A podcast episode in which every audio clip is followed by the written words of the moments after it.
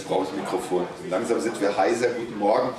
Äh, es geht auf den Endspurt zu, nur noch wenige Stunden und schon ist die Feier schon wieder vorbei. Brasilien Gastland 2013. Wir eröffnen, wie es so üblich ist, an einem Sonntag ein bisschen mit äh, Highlights, damit man aus dem Samstagsschlummer herauskommt. Wir haben halt eine Veranstaltung, äh, Kampf der Giganten, nee, Treffen der Generationen der brasilianischen Comic- und Graphic-Novel-Szene. Ähm, zu den Autoren werde ich nichts sagen. Wir haben als Moderator den Stefan Panor, ist äh, Spezialist auf dem Gebiet, Journalist, äh, selbst Übersetzer von Graphic Novels und Comics, wobei er sagt, für ihn ist es dasselbe. Ähm, der wird uns die Autoren näher bringen. Äh, ich sage nur kurz die Namen an. Siraldo kann leider nicht kommen. Dafür sind alle anderen da oder zumindest unterwegs. Ähm, wir haben Fernando, äh, nee, wir fangen einfach äh, ganz außen an. Das ist der Philippe, der ist kein Zeichner, der sitzt da nur. Falls jemand, äh, er war eigentlich als Dolmetscher eingeplant und wusste nicht, dass wir Simultan-Dolmetscher haben. Deswegen sitzt er dabei und äh, er ist auch ein Comic-Spezialist. Thema Simultandolmetscher bedeutet aber auch, dass Sie sich bitte, wenn Sie nicht Portugiesisch sprechen, äh, beziehungsweise ob Sie sprechen, ist mir egal, wenn Sie nicht Portugiesisch verstehen, bitte hinten Kopfhörer holen und aufsetzen. Es wird simultan gedolmetscht. Hinten bedeutet links von mir dort an der Wand. Bitte abholen. Ich wechsle kurz die Sprache. Se você não entender alemão, é o, o, o, mediador vai falar em alemão. Se vocês quiserem entender as perguntas do mediador, por favor, peguem fones que estão aí uh, perto da parede. São de graça, mas por favor devolvam. Ich wechsle dann wieder zurück ins Deutsche und äh, stelle kurz einfach vor, wir haben Lelis von rechts nach links, Lelis Fernando González, äh, Mauricio de Souza in der Mitte, und ähm, Fabio Moon und Gabriel Bar, wobei ich noch nicht weiß, wer wer ist, und Lorenzo Mutarelli ist auch gekommen. Das heißt, wir sind komplett und ich übergebe einfach an Stefan Panor, der und der gerne ein Mikrofon hätte. Welches Mikro können wir ihm geben? Ich kann noch kurz was ergänzen zu Fabio Moon und Gabriel Bar. Es ist einfach zu merken, Gabriel Bar wie Bart, also Gabriel ist der mit dem Bart wunderschönen guten Morgen und ähm, Pippo nimmt mir leider schon die erste schöne Frage aus dem äh, Munde. Schade. Äh, ich begrüße Sie ganz herzlich. Ähm, wie gesagt, mein Name ist Stefan Panner, ich arbeite als Journalist für Spiegel Online und werde dieses Panel moderieren mit den ganz wunderbaren Comiczeichen aus Brasilien. Ich persönlich bin jedenfalls hingerissen, als ich Ihre Sachen in den letzten Wochen und Monaten gelesen habe. Wie gesagt, ich werde auf Deutsch moderieren. Ich vermute, mein Portugiesisch ist um Längen schlechter als Ihres, weil meines existiert nicht. Äh, ich bitte aber auch entsprechend zu verzeihen, wenn es dann zu äh, Holperigkeiten kommt auf irgendwelchen Wegen mit Comic-Fachbegriffen oder so. Ich werde ganz kurz die anwesenden Künstler noch etwas detaillierter vorstellen für die, die gar nicht wissen, was die äh, Menschen hier auf dem Publikum gemacht haben. Fernando González ist Jahrgang 1961, studierter Veterinärmediziner und veröffentlicht seit 1985 Comicstrips. Im Zentrum seines Schaffens stehen Tierfiguren und Menschen, die sich für Tiere ausgeben. Von 1986 bis 1996, wenn ich das richtig mitbekommen habe, erschien das Magazin Nickel Nausea, ähm, das nach seinem Comicstrip benannt war. Lorenzo Mutarelli wurde 1964 geboren. Er publiziert nicht nur Comics, sondern auch Romane und arbeitet als Schauspieler und Dramaturg, wenn ich das richtig verstanden habe. Marcelo Eduardo Lelis de Oliveira, der als Lelis publiziert wurde, 1967 geboren. Er publiziert bevorzugt im klassischen Albenformat und erscheint so unter anderem auch in Frankreich. Stilistisch verbindet er den klassischen nordamerikanischen Underground eines unter anderem Robert Crump mit den Techniken etwa eines Möbius oder Enki Bilal. Mauricio de Souza, der, äh, ja, ich sage immer der brasilianische Walt Disney. Er wurde 1935 geboren und ist Schöpfer der in Brasilien extrem populären Comics zu Monikas Bande, Turma de Monica. Die Comics erscheinen seit 1960 und erzählen von den Abenteuern einer Gruppe von Kindern rund um die äh, sehr launische Monika, wenn ich das richtig gelesen habe. Es handelt sich um eine Vielzahl sehr verschiedener Figuren. Die Genrebandbreite reicht von Kinderfunnies über Science Fiction bis zu Gruselgeschichten. Seit dem ersten Erscheinen sind buchstäblich tausende Comic-Episoden in Millionenauflage erschienen. Es existieren nach meiner letzten Zählung mindestens 20 Trick- und Realfilme. Die Zahl kann man wahrscheinlich auch noch auf der Bühne erfragen. Und außerdem diverse langlaufende Trickfilmserien fürs Fernsehen. Fabio Moon und Gabriel Barr, die beiden Zwillinge, die uns gerade erklärt wurden, wie man sie auseinanderhält, wurden 1976 in Sao Paulo geboren. Ursprünglich wollten sie Superheldenzeichner in den USA werden, wandten sich dann aber vermehrt eher persönlichen und actionarmen Stoffen zu. Seit der Jahrtausendwende erscheinen die meisten ihrer Comics zuerst oder ausschließlich im englischsprachigen Raum. Zusammen haben sie unter anderem die Maxi-Serie Daytripper, die gerade auf Deutsch bei Panini erschienen ist, und die Kurzgeschichtensammlung D-Tales, die bei Crosscut, soweit ich weiß, in Planung ist, veröffentlicht, die sie selbst geschrieben und gezeichnet haben. Ähm ja, fangen wir doch mit Mauricio de Souza an, einfach weil er mich mal so ganz persönlich interessiert, als jemand, der auch kaum mit der brasilianischen Comic-Szene wirklich vertraut ist, weil es schwappt sehr selten hier rüber. Wie sahen denn ähm, Comics in Ihrer Jugend aus? Was waren das für Comics, die Sie in Ihrer Jugend beeinflusst haben die Sie gelesen haben? Bom dia, pessoal. Bem, nos meus velhos tempos, bota velho nisso, tinha só história americana no Brasil. As experiências brasileiras eram poucas e não deram certo. Então eu aprendi a ler nas histórias em quadrinhos e, como todo garoto, que também resolvi fazer um dia história em quadrinhos, meus personagens, etc. Era influenciado por diversos artistas americanos que desenhavam os super-heróis da época, mas principalmente Will Eisner, que fazia o espírito. Havia umas boas histórias do Popeye, havia uma história chamada Tereré, que era uma caricatura das histórias, uma gozação com a história do Príncipe Valente. Havia Lilabner no Brasil, chamava-se Ferdinando, que era criado por um gênero dos quadrinhos chamado Al Capi, que quase, quase mereceu um Nobel em literatura por causa disso, mas ele era muito revolucionário não, e, gozava fazer gozação com a sociedade americana, então seguraram um pouco.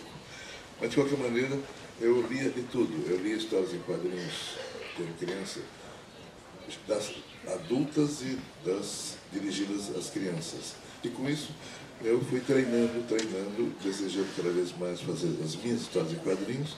Cresci, fui para São Paulo, pedi emprego, não consegui, fui ser repórter policial durante alguns tempos, treinei um pouquinho mais, vi como é que funcionava a distribuição do material americano nos jornais, vi como é que eles cobravam, produziam, traduziam, como faziam tudo. E daí decidi que eu ia fazer a mesma coisa. Comecei a desenhar já montando uma equipe de auxiliares para poder diversificar e aumentar a produção e logo criei uma distribuidora de tiras do jornal e depois de páginas semanais para atingir os, os, jornais brasileiros. Em 10 anos eu estava com 300 jornais publicando meu material.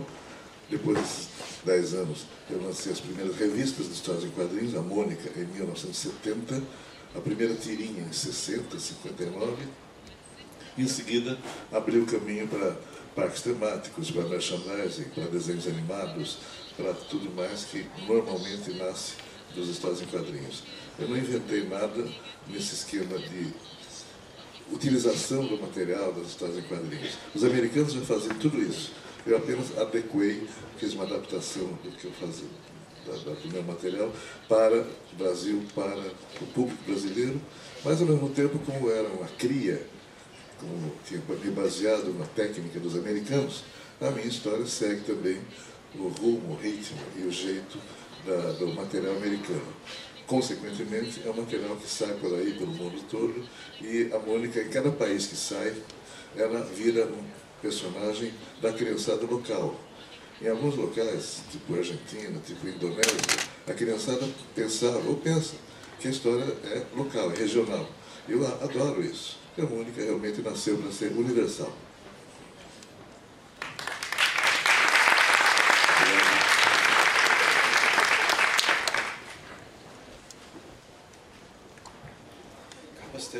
Anfängen so eine Art Mentor, ein Zeichner in Brasilien vielleicht sogar, der sie so unter ihre Fittiche genommen hat und sie das Comiczeichnen gelehrt hat? Eu fui autodidata. Não, eu, ninguém me ensinou, eu não havia escola e não. Hoje há escolas de história em quadrinho no Brasil, algumas até boas, mas nos meus tempos não havia. Então eu treinava, aprendia com o que vinha. Eu, eu me orientava. Papai me deu uma orientaçãozinha em desenho no início do meu processo de, de arte, né? mas eu tive que aprender com o material que chegava nos jornais, principalmente no jornal onde eu trabalhava, que recebia tudo novinho do, do jeito que era criado, já chegava no jornal e eu ia estudar esse material. E tudo isso então aprendi copiando o material americano.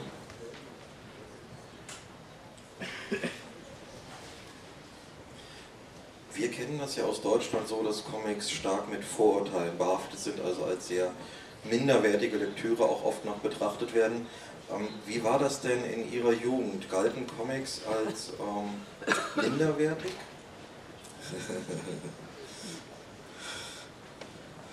Era, era muito pior do que você falou aí. Ah, eram queimadas em praça pública. Os professores rasgavam na frente da gente. Eu estava um dia desenhando na classe, lá logicamente, lá no fundão, no fundo da classe, né? Daqui a pouco senti algo na minha cabeça, pá!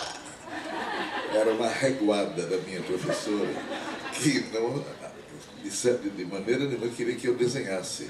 Então nós enfrentamos algumas dificuldades, mas felizmente minha família, meus pais, eles incentivavam bastante, meu pai comprava gibi para mim, e então eu entendia que eu podia desenhar, queria desenhar e eu ia desenhar.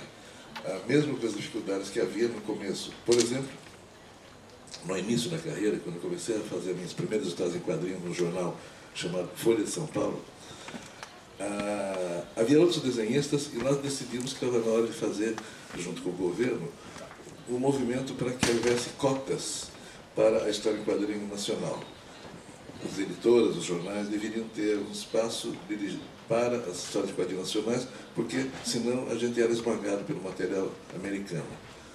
Eu, como era jornalista, o pessoal me escolheu, os meus colegas, desenhistas, me escolheram para sugerir a criação de uma associação de classe, de uma associação de desenhistas.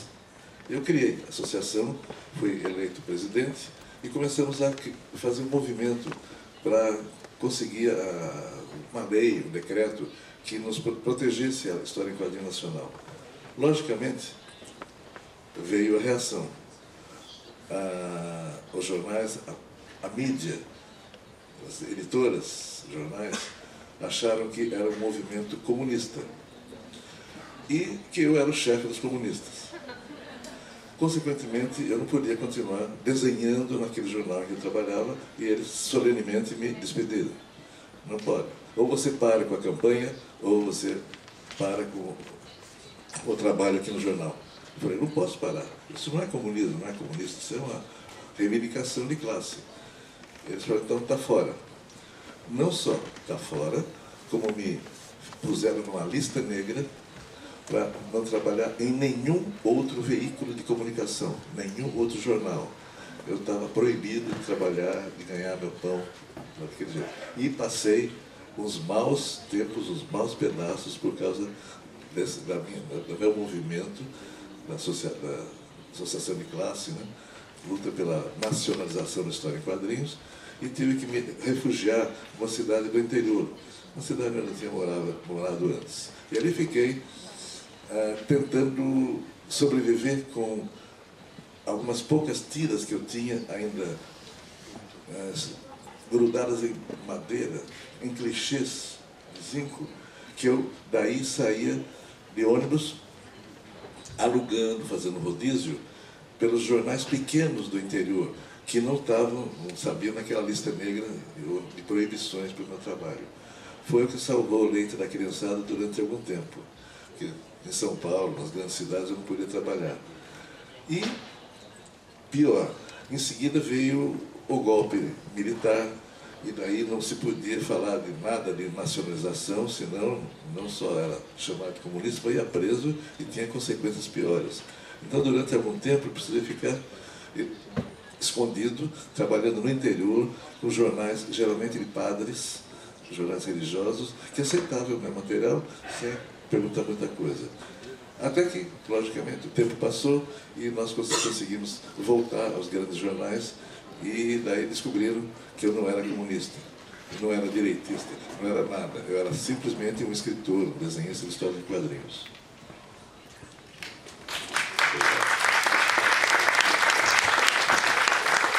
Gibt es diesen Verband immer noch? Não. Okay, sonst hätte ich gerne gefragt, wer der Anwesende hier vielleicht Mitglied ist. Ähm, aber mal trotzdem eine Frage an, äh, auch, an auch die anderen Anwesenden. Ähm, wer von Ihnen hat denn die De Sousa Comics in ihrer Jugend, Kindheit gelesen?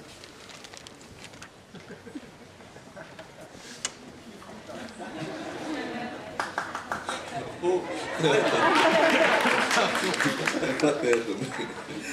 Hat irgend. Ja, gerne. Quem, quem aprendeu a ler com a turma da Mônica? Aqui. Olha só a escolinha da Mônica. Ganz kurz noch, auch dann trotzdem ans Publikum der Hinweis, es steht dort drüben ein Mikrofon. Wenn Fragen sind, äh, höflich und bescheiden, aber deutlich auf sich aufmerksam machen und gerne sich einmischen, wenn irgendwas offen bleibt. Ähm, meine Frage an Mutarelli. Amor de Deus. Meine Frage an Mutarelli. Sie haben ja bei Mauricio de Sousa äh, angefangen zu zeichnen oder angefangen im Comic-Metier äh, zu arbeiten. Erst als, äh, wir hatten das irgendwie noch hier, Intercalador, was wir mit Zwischenphasenzeichner übersetzt haben, äh, dann als Szenarist. War das für Sie so die Möglichkeit, in die Comic-Branche, in das Comic-Metier einzusteigen?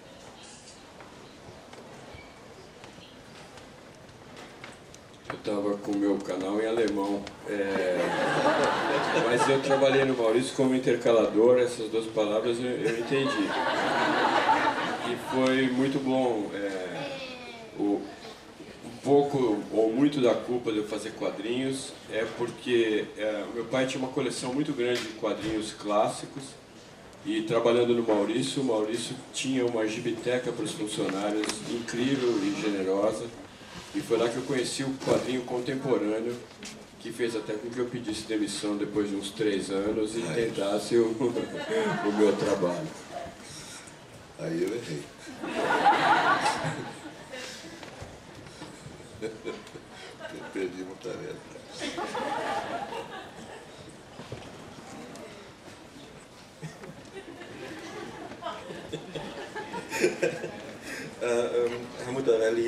Welche Comics waren das denn so oder die Sie gelesen haben?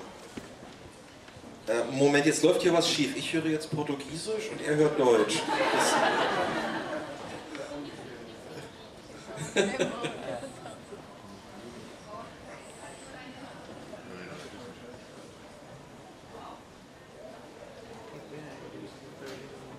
Gibt es zwischenzeitlich vielleicht einfach Fragen aus dem Publikum?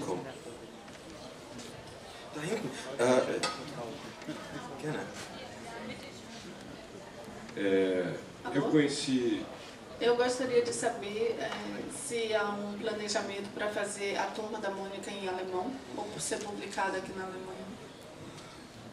Bem, é, sempre sempre houve, sempre eu quis. Já publiquei aqui na, na Alemanha durante quatro, cinco, seis anos a revista da Mônica, nos anos 80. Depois, infelizmente, parou e, logicamente, a minha presença aqui é para ter retomado. Pergunta para o Mutarelli. Genau, also ähm, die Frage wirklich, aber das kann man auch wirklich ans ganze Podium stellen, welche anderen Comics Sie so beeinflusst haben. Sie haben gesagt, Ihr Vater hat eine große klassische Comicbibliothek. Was ist klassisch?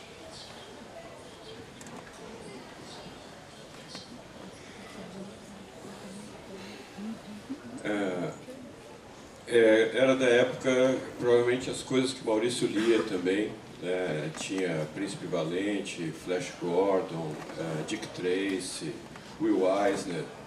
Uh, era uma fase clássica mesmo, Fantasma.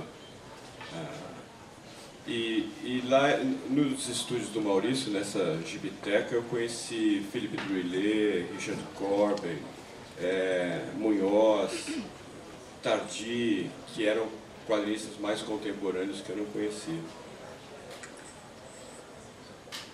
In portugiesischer Sprache oder in englischer Sprache?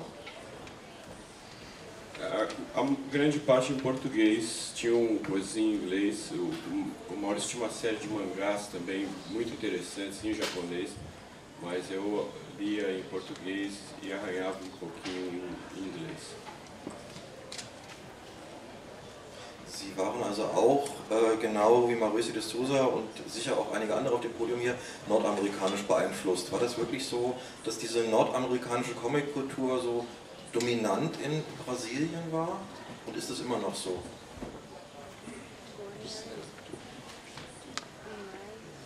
Acho que ainda é bastante forte, é, é, acho que a maior influência que a gente recebe, mas cada vez a gente recebe influências de outras culturas e eu acho que a gente tem conseguido assimilar isso e, e de alguma forma traduzir para a nossa cultura. Acho que isso vem acontecendo.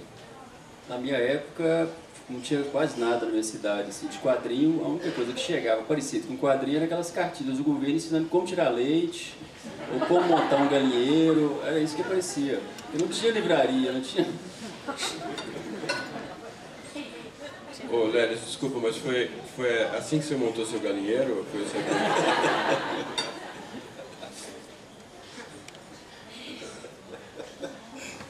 Können Sie jetzt melken? Eu tirava leite, conseguia aprender. Aprendi fazer quadrinho um pouco, né? Um pouco de quadrinho, mas mais tirar leite. Você pode falar pra gente o, o que sua filha falou pelo Skype recentemente? A notícia mais importante da semana aqui foi que me ligaram do Skype de madrugada para me acordar dizendo que a cachorra tinha comido quatro ovos da galinha. Ela invadiu o galinheiro e comeu quatro ovos. E agora você fecha o galinheiro, só falta. Os ovos já estão perdidos já.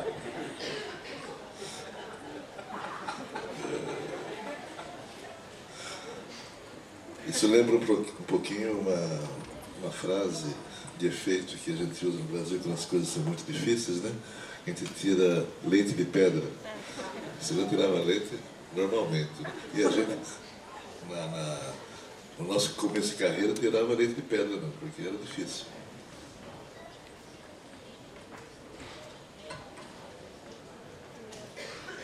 Steine melken mussten wir hier zum Glück nicht. Äh, vielleicht doch noch mal ganz kurz zurück zu Herrn Mutarelli, ähm, weil das fand ich sehr faszinierend. Wirklich, Sie haben bei Mauricio de Souza angefangen und ich habe dann Ihre aktuelleren Arbeiten gelesen und habe das gar nicht gesehen. Also das war ganz anders. Ähm, wie kam dieser Sprung zustande von der de Souza Schule zu dem, was jetzt Ihr eigener Stil ist?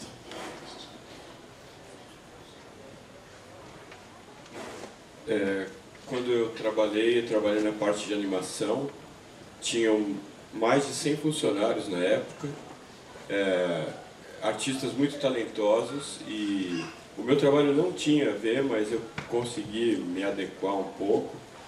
Tem um, na animação tem um lema passa rápido ninguém vê, então meu desenho não era muito Maurício, mas são 12 quadros por segundo e depois eu fazia cenários. Mas foi uma escola muito boa, até porque eu fazia faculdade e na faculdade eu trabalhava só com material ruim, que era o que eu tinha acesso. E no Maurício a gente trabalhava só com material de primeira linha e foi muito interessante ver como no começo a, a qualidade do material ajuda muito o desenvolvimento técnico. Obrigado. Ähm, ihre, gerade Ihre äh, etwas früheren Comics zeigen, wenn ich sie lese, ein extrem hohes Maß an Nihilismus, an Aggressivität. Ähm, war das für Sie eine Reaktion, ähm, wir hatten das ja gerade, äh, Steine melken, war das für Sie eine Reaktion auf die brasilianischen Verhältnisse oder waren Sie einfach nur schlecht drauf?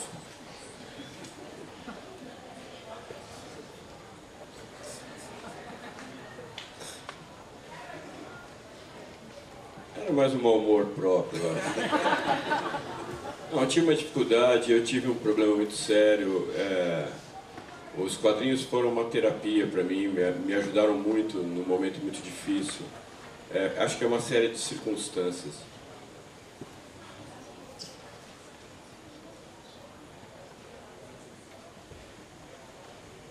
Darf ich nachfragen, was da für Sie in Ihrem Leben dieser therapeutische Effekt war?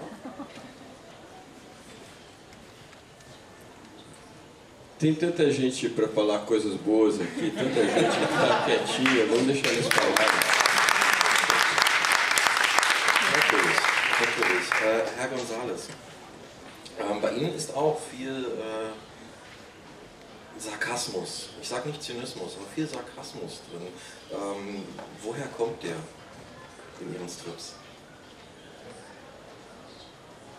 Eu acho que como o Lourenço também era meio mal-humorado quando era, quando era jovem. Não, você melhorou, mas eu. Não, eu acho que eu melhorei também, eu era mais mal-humorado ainda. E, e, e- desenhar é uma coisa de mal-humorado mesmo. Bom, não sei se todo mundo, mas você, você fica lá, ninguém te enche o saco, você tá lá desenhando, você. É, acho que é por isso, acho que basicamente. Mas não sou tão mal-humorado assim. Darf ich ein Zwischenfazit ziehen? Comics in Brasilien entstanden aus einer schlechten Laune heraus.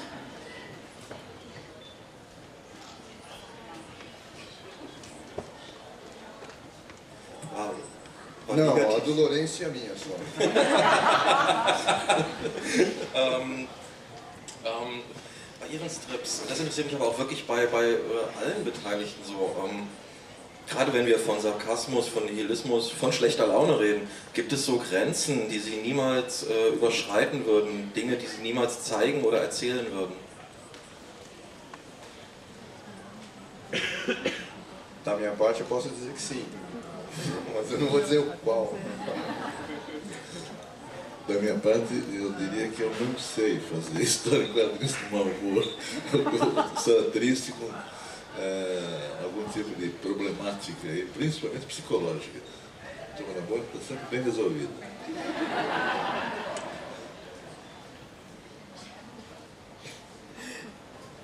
Ähm, Lilis, ganz kurz. Äh, war es bei Ihnen, also auch Sie sind ja, also ich nehme Sie als sehr melancholischen Erzähler wahr, aus dem bisschen, was ich kenne. Äh, war das bei Ihnen auch so eher so, so, so eine ja, dunkle Stimmung, die Sie zum Comic gebracht hat?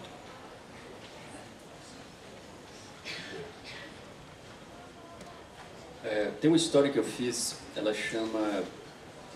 é, é, não dá para traduzir, né? É, é como se fosse assim, saindo à procura, vamos dizer. Que na verdade é, é, é uma junção entre um porco e, e, na, na verdade, é um galo e um pato, que somos nós, né? A gente nasce, na verdade, de uma mistura de, de, de, raças, né? E ele nasceu meio defeituoso e tudo, né? Então, ele, e ele não conseguia lutar, né? Porque ele, ele, ele nasceu para ser galo de briga, mas ele era pato ao mesmo tempo. Então, o dono da fazenda, ele queria que ele fosse alguma coisa que ele não conseguiria ser nunca. Na verdade, ele nasceu para lutar numa rinha, ele ser campeão na, na, na luta de galo, mas ele não podia, porque ele, o pé dele era de pato, ele não conseguia, não tinha espora, né, para bater no outro, né, ele caía sempre, né. Eu acho que somos nós todos, né, a gente se adapta às circunstâncias, na verdade. Então, a gente é uma mistura e a gente, de repente, o que os outros esperam, a gente nunca é o que os outros esperam da gente. E a gente trilha os nossos próprios caminhos, né, na verdade a história diz isso. É, se ele ficasse ali para tentar ser alguma coisa que os outros quisessem, talvez ele não conseguiria ser o que ele foi no final da história, que era o sonho que ele tinha. Na verdade, é o sonho de todos nós, né? Ser aquilo que a gente é mesmo, né? Com os nossos defeitos e tropeços. Por isso a história não é uma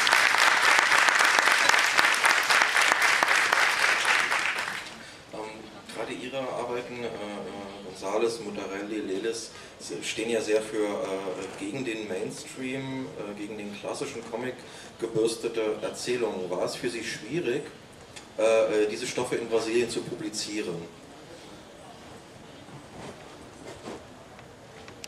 Eu nunca procurei uma editora brasileira para publicar, na verdade. Então, quando eu, eu, eu me propus a fazer o, o meu primeiro livro, eu, eu fui numa lei de incentivo cultural da, da, do governo municipal lá da onde eu moro e eu me inscrevi numa lei. Então, quando eu fui aprovado na lei, eu fui o editor, eu escrevi o livro, eu desenhei o livro e eu peguei o dinheiro e fui na gráfica para imprimir o livro. Então não teve ninguém ao meu redor para dizer o que eu deveria ou não fazer. Então, é, essa foi a diferença, né? Que talvez se tiver, não sei, se encontraria um editor para publicar o que eu queria. Né? Por isso que eu fui um pouco à margem de tudo mesmo. Muito bem.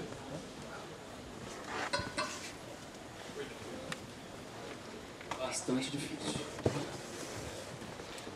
Gab es denn eine brasilianische Independent-Comic-Szene, so wie man sie aus Nordamerika kennt?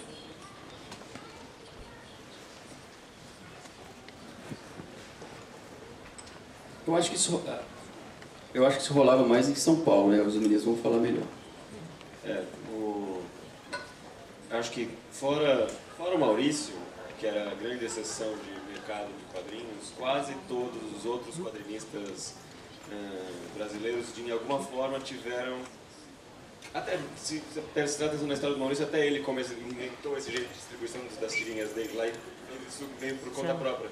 Então acho que faz parte do quadrinista brasileiro não esperar que as soluções cheguem de uma editora pronta, porque os quadrinistas começam a trabalhar quando eles também não estão prontos. Então a gente desenvolve tudo ao mesmo tempo. Desenvolve o estilo, o desenho, a narrativa e o jeito de distribuir. A maioria começa fazendo fanzine ou faz uma revista independente, porque se você quando você começa a pensar em umas ideias que fogem de, de todas essas fórmulas de quadrinhos anteriores, você precisa fazer aquilo primeiro porque não tem nada antes. Então, não tinha um tipo de gibi que o Lelis fazia antes. Não dá pra falar, ah, eu quero fazer um gibi sobre um pato, um galo, essa mistura e essa luta. Não tinha um exemplo para as pessoas imaginarem, então não tinha como elas apostarem com facilidade. Quando a gente começou a fazer o fanzine na faculdade, a gente fazia faculdade de artes plásticas, e a gente mostrava uns desenhos de super-herói, umas tartarugas ninjas, e falava, eu quero fazer história em quadrinhos sobre a vida cotidiana brasileira. E mostrava umas tartarugas ninjas e, um, e uns super-heróis. E isso não fazia nenhum sentido para o que a gente queria fazer, então a gente teve que fazer as nossas próprias revistas, mostrando, ah, não, é esse tipo de história que eu quero fazer. E nos fez pensar nisso. Eu acho que isso faz parte da, do caminho de todo quadrinista, tipo, ah, a gente tem que se a gente quer fazer um negócio que não tem, que é diferente, primeiro tem que fazer para depois ver se isso resulta numa, num, num, mercado que surge a partir desse novo. Então, acho que todo mundo teve. Até hoje, o quadrinista tem esse espírito independente, gosta de perguntar para o editor quando vai sair, vai, gosta de perguntar questões da gráfica, gosta de perguntar questões da distribuição. Eu acho que isso é muito, muito presente na, na personalidade de quem faz quadrinhos, é querer fazer um pouco parte de todo o processo. Assim.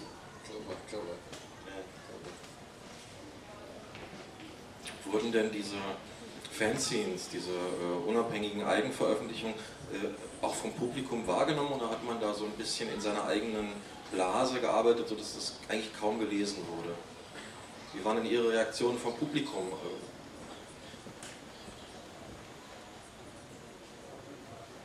Uh, no nosso caso, a gente foi fazer fanzine justamente porque a gente não tinha nenhuma bolha de quadrinhos ao nosso redor. A gente só tinha a nossa bolha de gêmeos e aí, para expandir, todo mundo fora dessa primeira bolha não lia quadrinhos. Então a gente foi fazer fanzine justamente para mostrar, olha, esse é o tipo de quadrinho que a gente gosta. Então era uma reação muito espontânea de ah, ou eu não entendi, ou eu gostei imediatamente, ou eu não gostei imediatamente. Então era muito, era muito educativo mostrar quadrinhos para quem não tem mais o costume de ler quadrinhos porque fica muito superficial a reação das pessoas e você aprende muito quando você vê as pessoas reagindo, né? Porque por e-mail, pelo telefone, à distância, as pessoas conseguem ser educadas na hora de reagir por uma coisa assim instantaneamente, mas na frente delas a gente vendia muito fanzine de mão em mão, na faculdade de mão em mão, no bar de mão em mão, no, no trabalho de mão em mão. E você dá a coisa para a pessoa, ela abre o fanzine, tinha quatro páginas, na primeira página a cara delas era assim, pá, patente, é, ou uau. Então era muito, era muito fácil é, aprender a ah, tirar leite da pedra da cara das pessoas.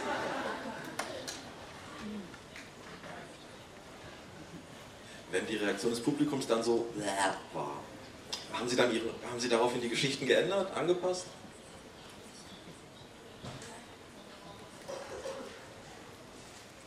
As histórias já estavam feitas. A gente assimilava isso para as próximas.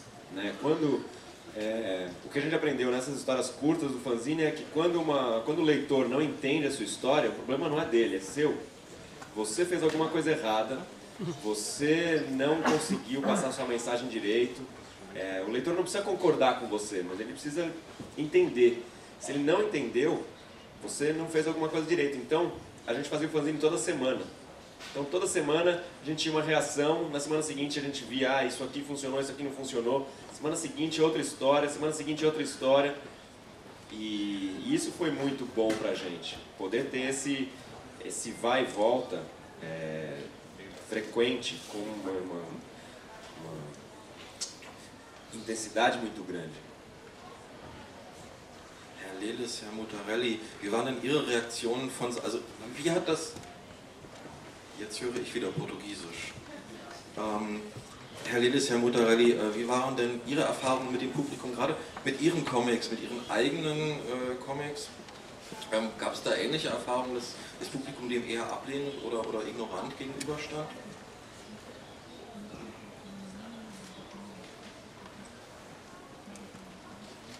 É, tinha um, um movimento punk, quase pós-punk surgindo, então as coisas é, independentes eram aceitas por um grupo muito pequeno, mas muito interessado. Eu desde cedo eu tive um público pequeno, mas muito fiel.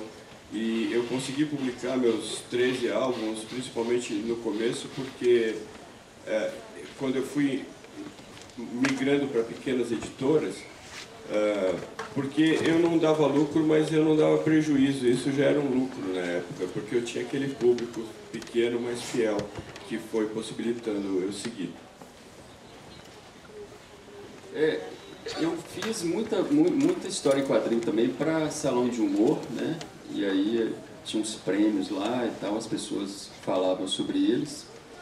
É, mas a, a- o trabalho de, de história, mesmo de revista, como eu distribuía, eu mesmo vendia ou, ou distribuía para alguma livraria, eu só tinha esse, esse, esse feedback, né, esse, esse retorno quando encontrava com as pessoas, né? Porque na, na- naquela época não tinha internet tão como tem hoje, né? Se não tinha e-mail, não tinha Facebook e tal. Era, era mais rudimentar um pouco o negócio. Aí quando encontrava alguém num evento, só ah, aquela história que você fez, aquela revista que você fez, você ainda tem para vender, você ainda... É- Esse retorno sempre tive, assim, né? Isso era bacana.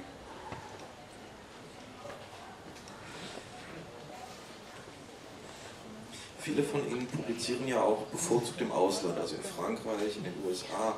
Ist es dann nicht auch ein wenig schade, wenn man im eigenen Land weniger wahrgenommen wird als im Ausland?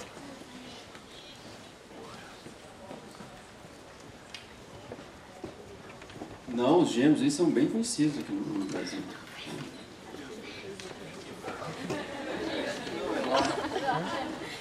Eu acho que eh, o que a gente eh, percebeu é que a gente tem que encontrar maneiras de contar as nossas histórias. Então, se por acaso o mercado americano dava mais possibilidade para a gente sobreviver fazendo quadrinhos, a gente faz os quadrinhos no mercado americano primeiro, e depois eles são publicados no Brasil, e depois eles são publicados na França, depois são publicados na Alemanha. E daqui 100 anos, quando a gente tiver todo mundo morto, não importa onde foi publicado primeiro, importa que os gibis estão lá e que as pessoas podem achar sempre. Então a gente parou de se preocupar em onde a gente ia publicar primeiro e para poder se preocupar só em publicar, em ter histórias para contar, histórias que valessem a pena para que elas existissem. né? Então, se publicar primeiro nos Estados Unidos possibilita que as histórias existam, para que elas cheguem para o público brasileiro, para a gente é mais importante. Mas é essencial que as coisas que a gente faz saiam no Brasil, porque minha mãe adora quadrinhos e eu quero que ela leia tudo que eu faço, então tem que sair em português.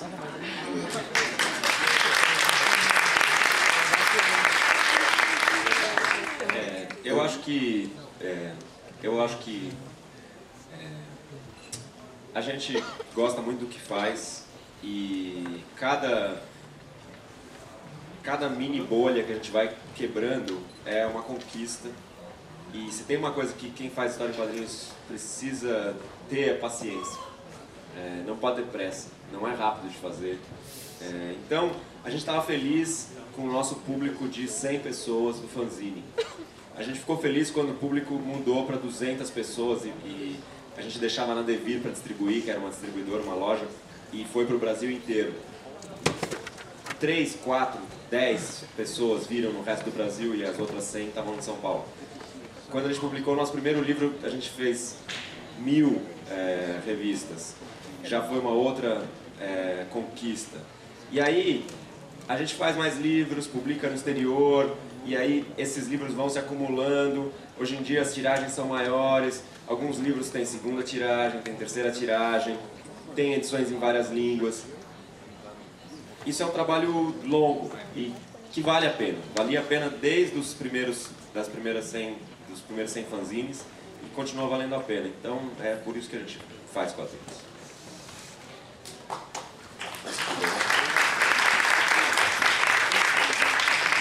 Eu queria salientar que, eh, para mudar a impressão, que no Brasil o desenho brasileiro está relegado, não tem possibilidades. Hoje, e nos últimos tempos, os desenhistas, alguns que estão na mesa aqui, no palco, são muito conhecidos, têm oportunidades, são respeitados como artistas, a imprensa, a mídia respeita também, e hoje, nesse momento também, há um reconhecimento, um fortalecimento da história em quadrinhos, inclusive fora da nossa área, da Turma da Mônica, ah, para álbuns, para revistas, publicações mais sofisticadas, inclusive, e a partir da experiência dos, dos gêmeos, ah, eu acho que estamos nesse momento com uma situação até meio que diferente do que existe no mundo em termos de crescimento da história em quadrinho, da importância da história dos autores no Brasil, nesse momento. As tiragens estão interessantes, os editores estão interessados, então ah, é outro tempo. Amadurecemos, todos nós, está certo, através de um caminho árduo, difícil, diferente, mas, como foi dito aqui, também aprendemos a, a nos desviar das pedras, dos espinhos e tudo mais, e, principalmente, muito importante, dos maus editores.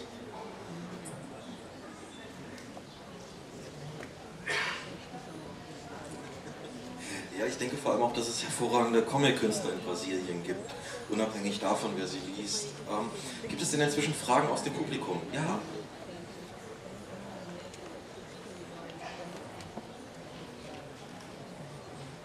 Oi, é, minha pergunta vai para o Maurício.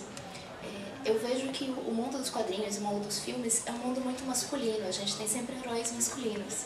Então, primeiro eu queria agradecer por você ter criado a Mônica. A turma é da Mônica. A Mônica é forte, ela é destemida, ela, ela faz as coisas. É, isso, para mim, foi uma coisa muito bacana.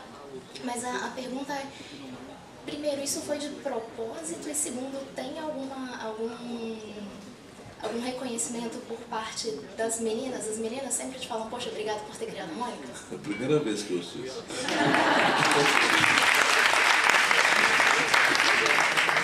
Pela, pela primazia. Mas de qualquer maneira, lá quando eu era jornalista, desde que eu era jornalista, eu ouvia falar, e depois continuei ouvindo, que mulher na capa de revista vende muito mais. Geralmente, é, 70%, vende mais, 70% de uma venda é dirigida ao público feminino, é porque tem mulher na capa. E a Mônica realmente, quando sai da capa de uma revista, a revista vende mais mesmo.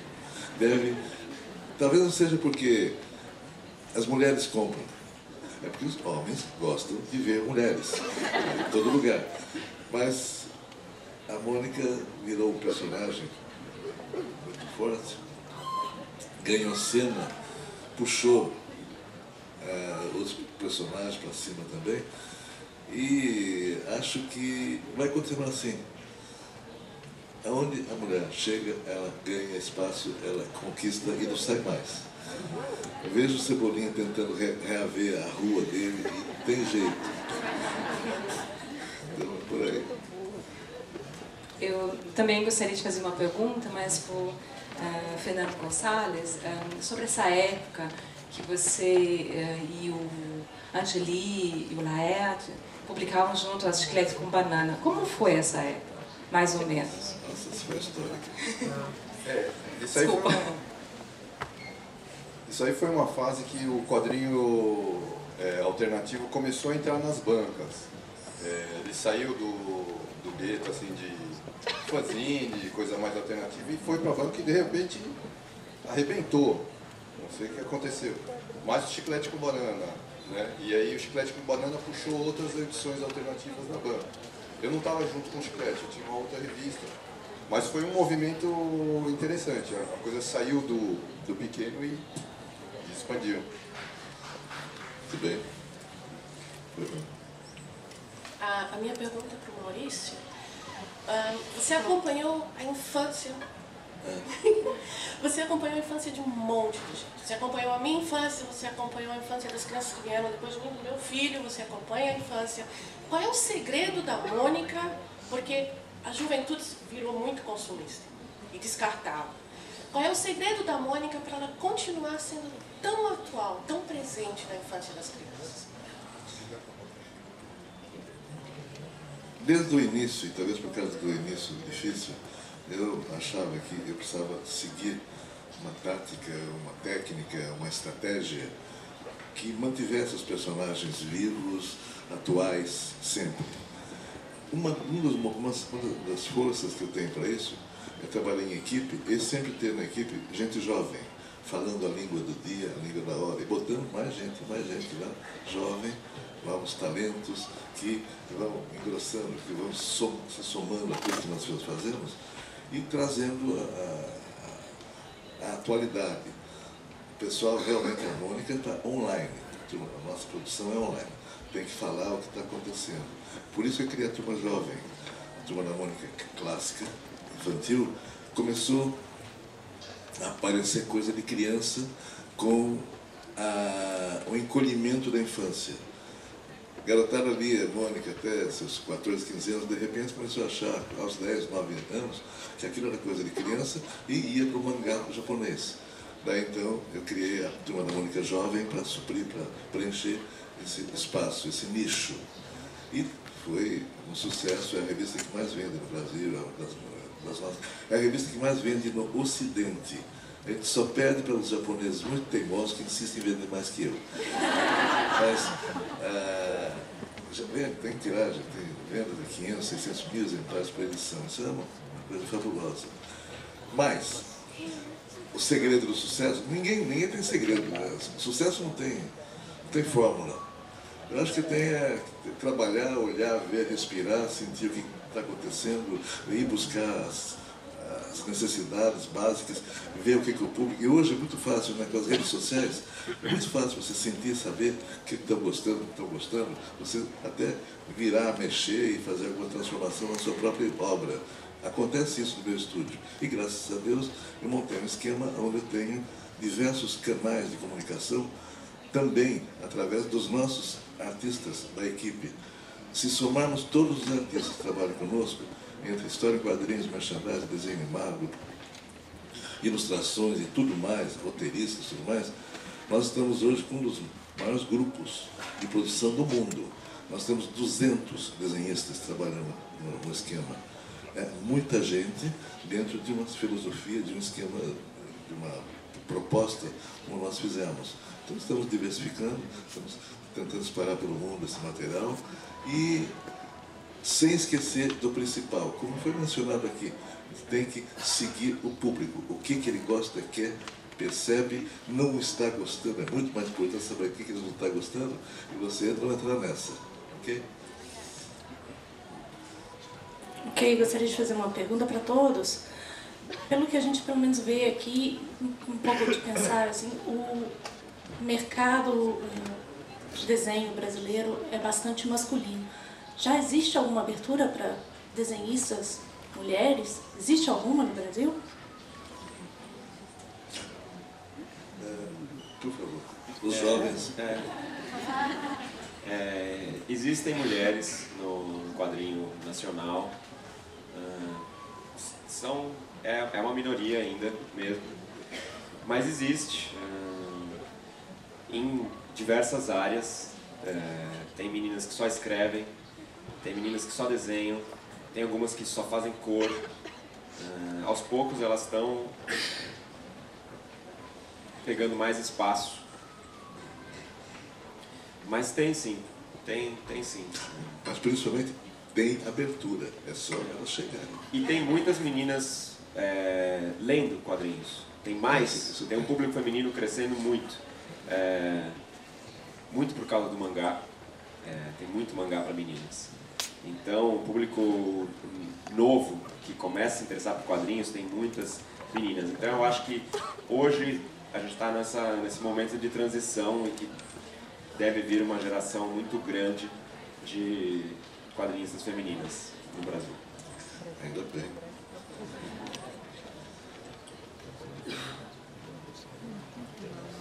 Sind noch Fragen irgendwo? Gut. Ähm, Frauen sind ein schönes Thema. Also ich nehme mit. Äh, oh, da ist eine Frage. Ich, ich wollte gerne, aber eu queria perguntar ao Maurício, ah, so, somente tu, o senhor influenciou a turma da Mônica ou a turma da Mônica influenciou o senhor, o, o senhor também? Bem difícil perguntar. O que nasceu primeiro, ovo ou galinha?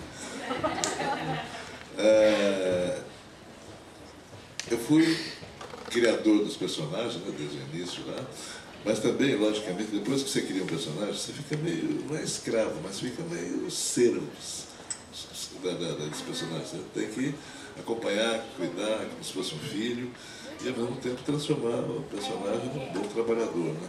sem falar do trabalho infantil nem nada, mas tem que transformá-lo numa, figura, um elemento que funcione para tudo que nós fazemos. Nós fazemos. Hoje, por exemplo, eu acho que realmente eu sou influenciado por tudo que nós criamos em bloco e temos que continuar criando com os cuidados de sempre. E é muito bom isso, é bom. A gente criou uma coisa que é autossuficiente, funciona, está mais de 50 anos funcionando bem e serve principalmente de referência. Eu queria lembrar aqui, que esqueceu-se um pouco, que não está aqui hoje, o Ziraldo, que também foi um pioneiro e começou a fazer revista até antes de mim. O Pererê, que foi uma coisa maravilhosa, que foi um marco também na história da história em quadrinhos, e que também influenciou muita gente, provavelmente até dos presentes aqui. Então, só para lembrar que o Ziraldo está ausente, mas está presente.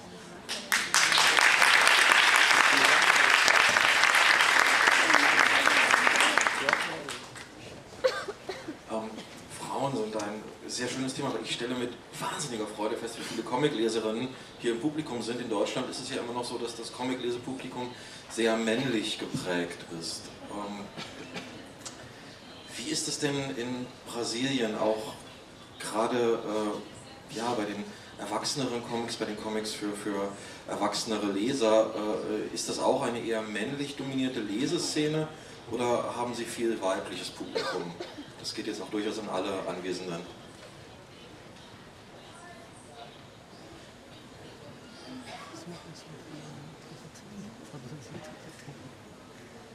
Eu acho que é bem equilibrado hoje em dia, bem equilibrado.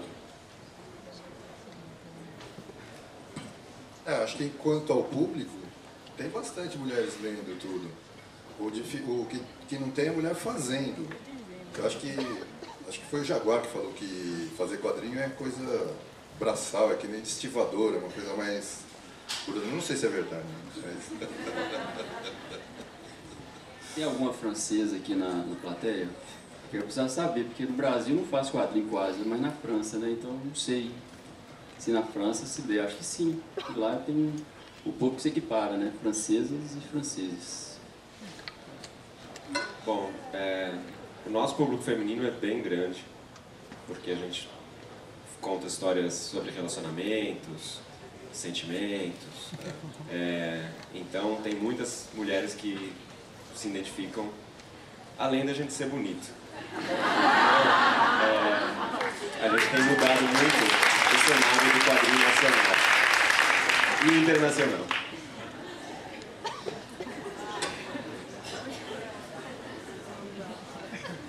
Via Clip. Não, eu só ia falar que a beleza me atrapalha muito também.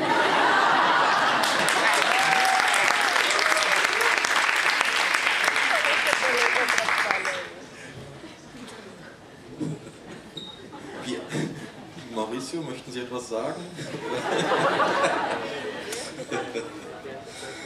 É, tá bom, a história tá boa aqui.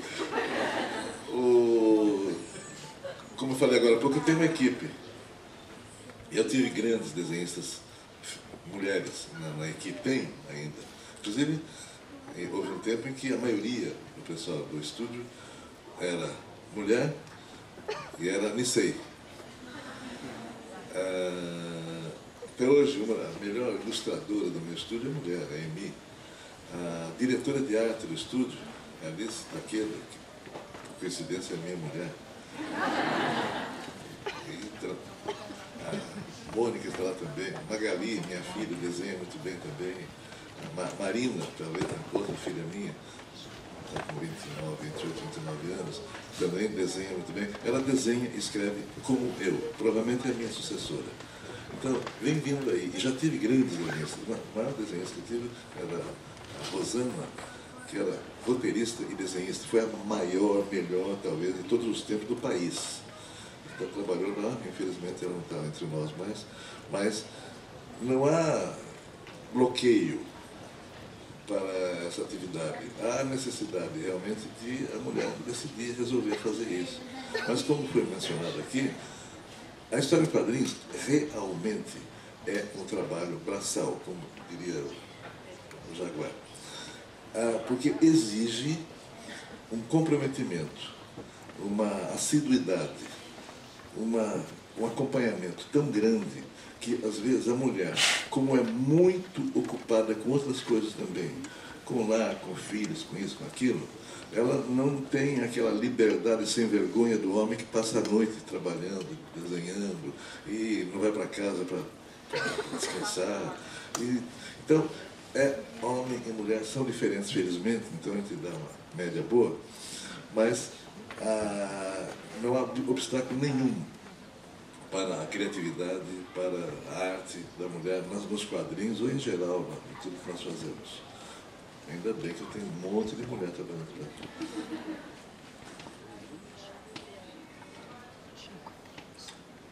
Das ist eine Frage, glaube ich.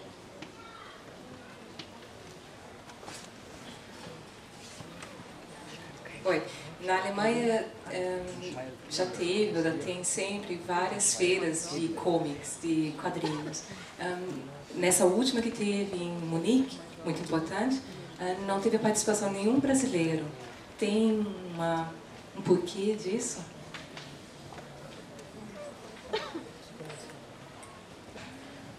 É, tem uma, uma, uma, uma incógnita aí no quadrinho brasileiro que é por que não se exporta tanto quadrinho brasileiro. É, e eu acho que isso eu não tenho a resposta. É, depende um pouco do editor, depende um pouco do autor. É, talvez a gente, o, o quadrinista brasileiro, fique tão feliz de publicar no Brasil, está satisfeito com isso. Ele já lutou tanto para conseguir fazer o seu quadrinho, aí ele publica e ele está super feliz. É como se você lutasse, lutasse ah, e tivesse numa boa. Não que a situação do quadrinho nacional seja assim, ai que ótimo. Não é. Mas todo mundo está muito feliz de estar publicando já. Só que eles não dão esse outro gás, esse outro pulo do mercado internacional. E como é um mercado bom, mais pequeno, também não tem uma procura internacional tão grande. É, é, então a gente fica nessa sinuca. Tem coisas legais que foram feitas, tem clássicos, tem autores incríveis, tem autores novos é, produzindo, mas não, não dá esse salto. tem poucas editoras que vieram para cá. Esse- negócio do livro no- nos quadrinhos não funciona tanto.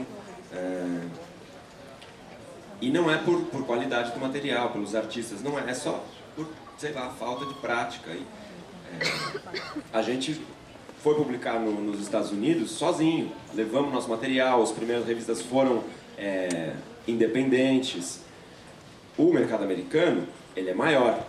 É, as pessoas olham, o mundo olha para o mercado americano. Mesmo as revistas que não eram tão mainstream, tão, tão, tão é, populares, como era o caso das nossas. Né? O que as pessoas olham mesmo para o mercado americano são os super-heróis.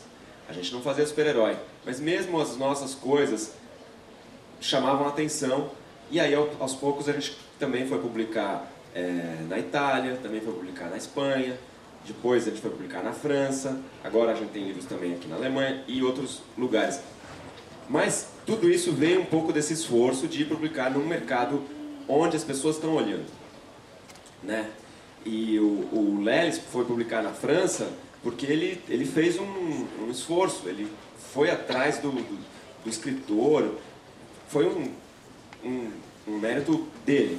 Né? Então é assim, no Brasil um pouco a gente depende do, do, do esforço do próprio autor. Né? É, a gente, muito do que chega no Brasil são informações, vamos dizer, do quadrinho americano. Então tem muito quadrinista brasileiro que vai em feiras nos Estados Unidos, que é o que a gente sabe que existe, né? Se a gente soubesse que existe uma porta de entrada para o mercado é, alemão, talvez e falasse alemão, ajuda, né? É, talvez a gente viesse tentar a sorte aqui. É, existe o Festival de Angoulême na França. Gigante, gigante. É, pouquíssimos brasileiros vão lá. Eles não falam francês, é difícil, mas é um mercado enorme, com possibilidades que tem até mais similaridade com o tipo de produção de quadrinhos que a gente tem no Brasil. É, é, seria uma super porta, mas não chega informação no Brasil de como é o festival, quais são as editoras. Tem tanta editora na França de quadrinhos, é, na França e na Bélgica, que não dá nem para não dá nem para assimilar. É, é o tanto de editoras que tem aqui nessa, nessa feira do livro. Né? Dá para dizer que a gente veio ficou a semana inteira em Frankfurt, a gente aprendeu tudo sobre o mercado editorial, livreiro do mundo? Não, é muita coisa. Mas se chegasse todo ano um pouquinho de informação sobre isso, a gente ia pegando as manhas, ia aprendendo, ia vendo qual editora tem a ver com o seu trabalho. Isso no Brasil já está sendo feito, tem publicações frequentes, então os artistas já sabem quais editoras eles se identificam, qual publica o seu tipo de trabalho. Nos Estados Unidos um pouco mais, porque tem muita publicação que chega no Brasil. Mas no resto do mundo, é, não tanto. Então é um trabalho muito solitário de, de, de desbravar o mundo mesmo. Então é um pouco por isso. Né? Então o quadrinista tem que ser tudo. Tem, o quadrinista brasileiro tem que ser tudo. Tem que ser o artista, tem que ser o vendedor, que nem o Maurício é ótimo, tem que ser o desbravador, de ir até outros mundos. Para ir para Angoulême, eu fiz um curso de três meses de francês, para poder chegar lá e não ficar de fora da roda. Porque todo mundo ia lá estar falando francês e eu ia estar lá, eu falo inglês, mas eu ia sobrar. E o mundo de quadrinhos que eu pude descobrir, que eu posso ler, e porque eu aprendi francês, cresceu. Então, as minhas possibilidades cresceram. E o tanto que eu posso aprender com quadrinhos diferentes, porque tem quadrinho de tudo. O quadrinho que tá- mais está vendendo na França esse ano era um quadrinho de um cara, o vizinho dele, um quadrinho é, autobiográfico, o vizinho dele tem uma vinícola, ele produz vinho. Ele estava assinando do nosso lado ontem. E, e o Davodô, que é o artista, ele não entende nada de produção de vinho. E o vizinho dele não entende nada de quadrinhos. E aí eles fizeram esse intercâmbio, um ensinou o outro sobre o seu trabalho e ele fez um livro é, sobre isso. Né? Tem todo tipo de quadrinho na França, todo tipo. Assim como tem no Japão, assim como poderia ter em qualquer lugar. Então é isso, o quadrinho só tem o limite que você quer que ele tenha. Né? Então é por isso que a gente continua tentando, porque se quiser, você vai em qualquer lugar.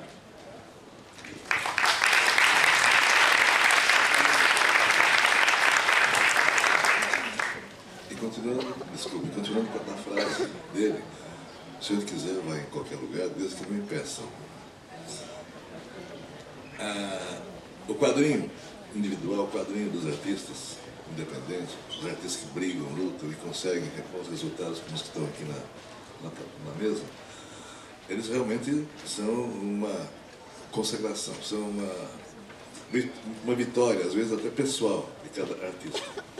No meu caso, eu montei um esquema, eu tenho uma grande equipe e eu tenho que brigar para publicar o material em outros países, para se pagar. Desenhos animados, para transformar o personagem em conhecido, para ir buscar o licenciamento, merchandising, para pagar 200 desenhistas, você precisa ter dinheiro para e ter negócios para pagar tudo isso. E, em alguns momentos, eu consegui alguns bons resultados e, especialmente aqui na Alemanha, no final dos anos 80. Nós conseguimos colocar as nossas revistas, a Turma da Mônica, uma revista que se chamava, meu alemão não é bom, mas é Fratz und Freund. Mônica, Fratz era o nome do Cebolinha e os seus amigos, né? E a revista saiu durante cinco, quatro, cinco anos, uma tiragem grande para a Europa, que era de 50, 60 mil exemplares, e estava indo muito bem, mas a gente começou a esbarrar em esquemas já existentes que estavam temendo que a gente invadisse, que a gente atrapalhasse outros editores, outros produtores que já estavam na Alemanha. Então, uma vez eu indo para Lucca, na Itália, um festival de quadrinhos, parei na Suíça, numa estação de trem, e fui lá comprar a Mônica, em alemão. Estava na Suíça alemã. E o jornaleiro, um português, falou, não tem. Como não tem? Acabou? Não, não acabou, mas não tem. Como é que não acabou, mas não tem? Ah, é, sabe o que, é, seu Maurício? Ele era português, me conhecia, conhecia minha obra, né? Falou, sabe o que, que é? Nós recebemos ordens das distribuidoras aí para deixar as revistas aqui e não vender, devolver toda a, todo o material. E levantou os jornais e as minhas revistas estavam lá dentro, escondidas, embaixo. Havia uma, um grupo econômico que estava achando que podia acontecer aqui o que já estava acontecendo no Brasil, de nós começarmos a invadir e dominar o mercado. Hoje, no Brasil, onde não houve esse boicote, nós temos mais de 80% do mercado de publicações infantis juvenis. Não houve bloqueio. Houve dificuldades mil, logicamente, e, mas houve também um bom trabalho, bom trabalho com as editoras, três editoras com quem eu trabalhei, mas na Alemanha o nosso material foi boicotado por um grupo que não queria que nós crescêssemos. Ontem eu vi, na hora da assinatura dos, dos autógrafos, um alemão muito gentil me mostrou as revistas que ele guardava uh, com muito zelo, estavam novinhas, as, as revistas da Mônica em alemão. Eu queria comprar dele, ele falou, não, isso faz parte da minha infância, eu posso, não quero, deu meu cartão, você quiser vender, não tenho, acabou, sumiram. Então, ah, além das dificuldades todas, quando a gente começa a levantar a cabeça, também entramos num outro mundo onde há uma guerra de poderes, de quem pode e não pode, para onde às vezes tentam brecar algum esquema que esteja saindo fora do controle dos grandes grupos que dominam a produção e distribuição das histórias em quadrinhos. Isso é muito polêmico. Eu estou falando isso aqui pela primeira vez. É polêmico porque o pessoal vai perguntar quem foi, quem não foi, quem. Eu jamais vou dizer quem foi. Mas, porque está todo mundo vivo. E eu também. Mas, já que na ocasião eu não consegui fazer isso, a gente consegue em outro tempo, em outra época, a gente vai tentando, vai aprendendo. Aquele grupo não permite que eu entre naquele país, naquele determinado país, a gente vai para outro grupo. Sempre tem uma oposição, sempre tem um grupo que está querendo aparecer também. E nesse momento nós estamos querendo voltar com tudo, inclusive na Alemanha.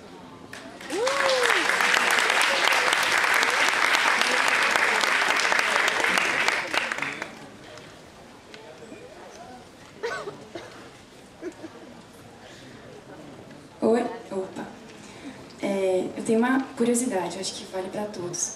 Como é que nasceu o humor nas tirinhas de vocês? De onde vem? Vocês estão sentados ali, aí, putz, tive uma ideia, ou conversa com alguém, depois discute?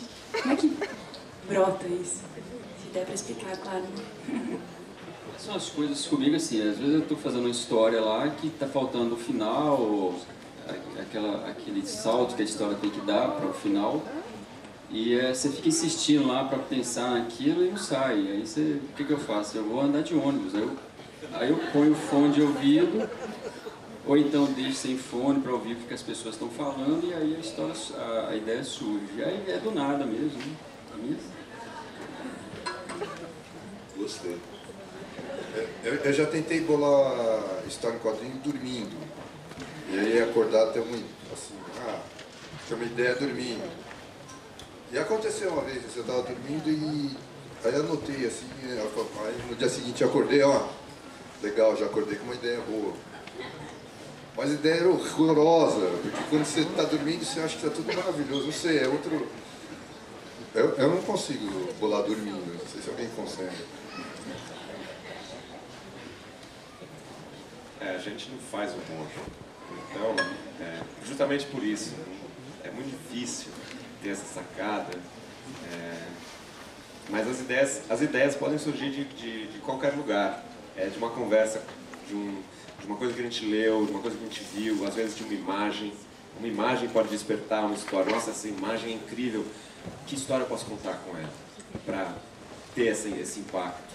Né? Então pode ser, pode ser qualquer coisa. Concordo.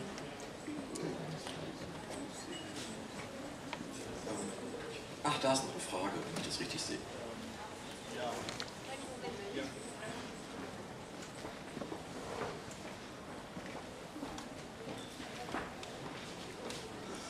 Você ônibus, né?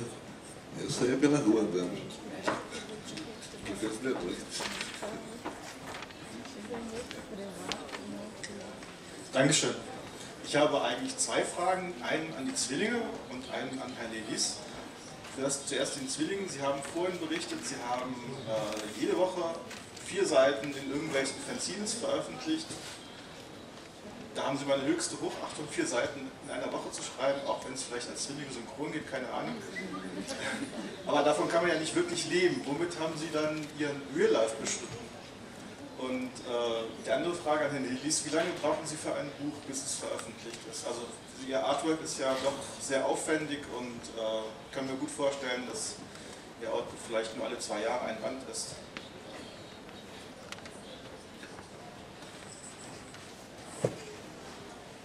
Uh, eu tenho um problema sério com o tempo, né? Que eu, minha história é complicada a questão do tempo que eu trabalho dentro do jornal É, todos os dias eu tenho que ir ao jornal, eu tenho que ficar dentro do jornal sete horas por dia. Eu vou ter que contar isso mesmo aqui? Aí eu fico lá sete horas, eu tenho que bater o ponto, eu tenho que ilustrar o jornal, aí eu tenho que sair de casa, eu moro a 43 quilômetros do jornal. Uh, aí eu tenho que fazer ilustração para livro infantil, eu, e uh, eu estou me metendo a escrever livro infantil também. Aí eu tenho que cuidar da galinha e do cachorro. Vou parar. Então é o seguinte, quando eu paro para fazer quadrinho, aí eu faço mesmo, eu faço super rápido. Né? O, o, penúltimo livro que eu fiz para a França, eu fiz em todo em aquarela, são 116 páginas, então chegou uma hora que eu simplesmente colocava a página, ó, é, o esboço debaixo de uma mesa de luz, colocava a página, é, o papel de aquarela por cima, passava o lápis rapidamente e já jogava a tinta por cima e dava os volumes e pronto, tá a página pronta. Porque se eu não fizer assim, eu não consigo entregar nos prazos que o mercado francês pede. Né? Então, é, o, quando você quer fazer quadrinho, você faz. Né? Se eu não quiser, é, realmente, se eu pensar no tempo que eu tenho para fazer, aí eu paro por ali. Então, é, para mim é muito esforço para fazer quadrinho, porque eu gosto muito. Né? Se não fosse uma coisa que eu não gostasse, eu não, realmente não faria, que é desumano mesmo. Né? Eu tenho muito pouco tempo para fazer durante o dia o quadrinho. Mas quando eu paro para fazer, realmente aí eu produzo muito para poder é, ficar nos prazos deles. Você me falou dois, é, dois dias? Não, uma página eu faço em um dia. Eu posso levar meio dia para fazer o esboço e no, e no, final do dia a página está pronta. Só que tem página que leva um dia e meio, dois, porque eu quero inventar outras coisas lá, né? Mas na média você pode colocar um dia por página, quando eu paro para fazer, né? Que é raro. Esse é o problema.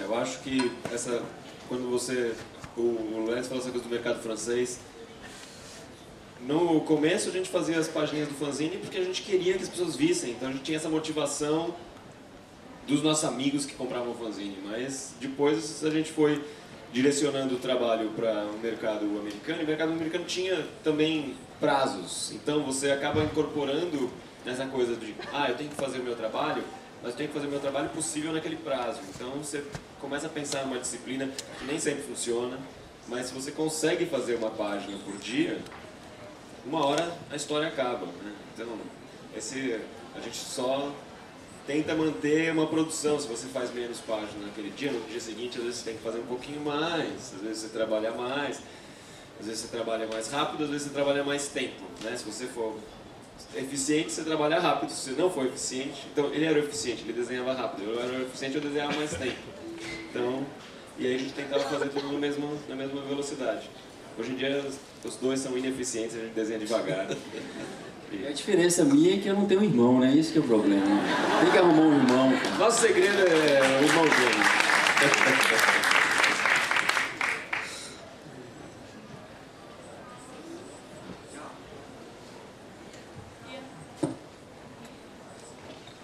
dia. Eu faço parte de uma escolinha brasileira aqui na Alemanha. E nós temos inúmeros brasileirinhos que nasceram na Alemanha e que adoram Maurício de Souza, conhecem Maurício de Souza, estão aprendendo muito português com isso. Acho que os quadrinhos trazem o português para essas crianças de uma maneira muito boa. Mas eu me preocupo muito porque eu vejo, eh, me disseram falar isso para você, que o português das historinhas em quadrinho hoje, da Mônica, não estão mais da maneira como eram há 10 anos atrás ou antes. Os textos não estão tão inocentes como eram antes, estão com vários, é, várias gírias e várias maneiras de dizer que, sinceramente, eu fico pensando como leitora e como uma pessoa preocupada com a educação do português para crianças que não têm o português é, como no Brasil, é diferente. Né? Eu é, tenho essa preocupação muito grande. Então, se o quadrinista brasileiro realmente vai para fora, tem um, um poder muito grande de, de ter essa plateia toda de brasileiros fora do Brasil, de brasileirinhos que estão nascendo fora do Brasil e que podem ser potenciais leitores desse quadro, mas que o português, infelizmente, nós não temos esse, essa esse background do Brasil para essas crianças. E o português, muitas vezes eu percebi na, na Mônica e no Cebolinha, realmente ficou um pouquinho abaixo do nível que era antes. O que, que o senhor acha disso? Quais foram os, os que estão da redação que modificou alguma coisa aí de 10 anos para cá? Não foi a redação não, menina, foi o público. O público mudou.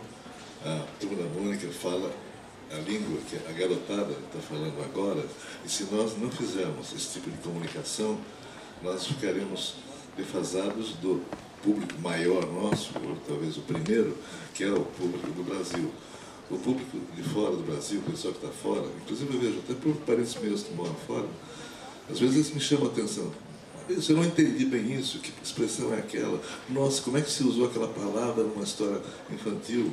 Só que aquela tal palavra que não se usava há 20 anos atrás, está todo mundo usando até na família e tudo mais, e não é.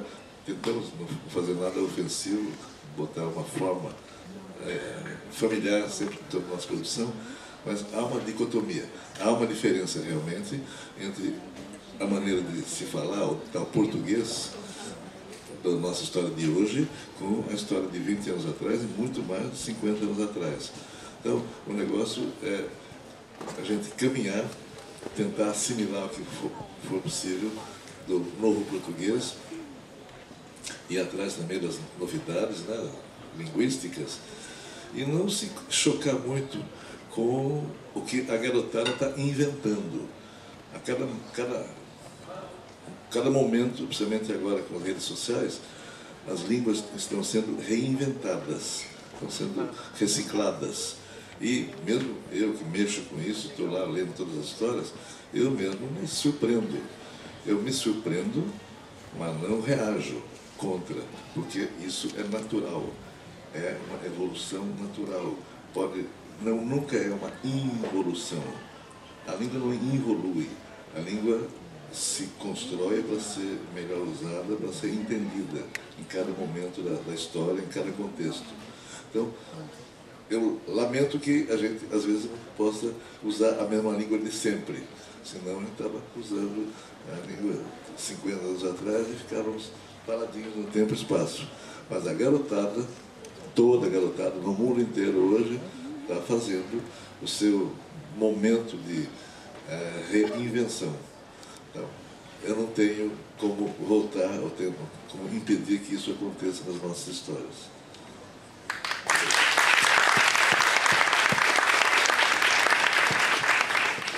Olá, uh, Maurício, meu nome é Rodrigo, eu venho do Brasil e eu gostaria de perguntar, uh, bom, eu não sou um grande fã de quadrinhos, mas sempre me intrigou uh, de onde você tirou essa inspiração para criar Mônica, Cebolinha, Cascão, Magali. Cheguei agora há pouco, gostaria que você me dissesse. Você chegou agora há pouco. A inspiração minha e de todo o pessoal aqui vem da vida, do dia, do dia a dia, da hora, do, da vivência. Então buscar gente que a gente conhece para inspirar personagens. E com isso a gente conta a história da, da vida, da vida, da nossa vida e da vida do, dos outros.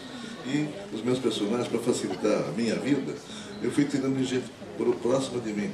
Uma, Mônica é minha filha, Magali é minha filha, o do Contra é meu filho, o Nimbus é meu filho, Magali é minha filha. O, o, tô... bem, eu tenho dez filhos, tenho ter bastante, bastante personagem para tirar desse, da família, dos netos, dos bisnetos que vem vindo agora.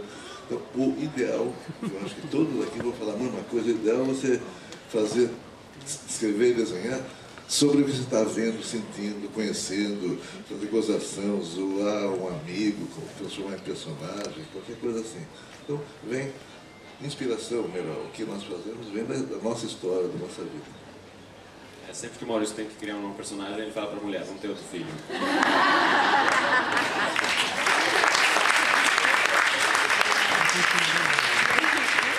Ela não está aceitando mais isso. Ich muss hier leider einen Cut machen. Unsere Zeit ist vorbei. Ich bedanke mich bei den anwesenden Künstlern, dass sie den weiten Weg auf sich genommen haben und die Zeit hier auf der Bühne verbracht haben. Ich bedanke mich beim Publikum für die großartige Beteiligung. Ich wünsche allen noch einen wunderschönen Tag auf der Messe und machen Sie es gut.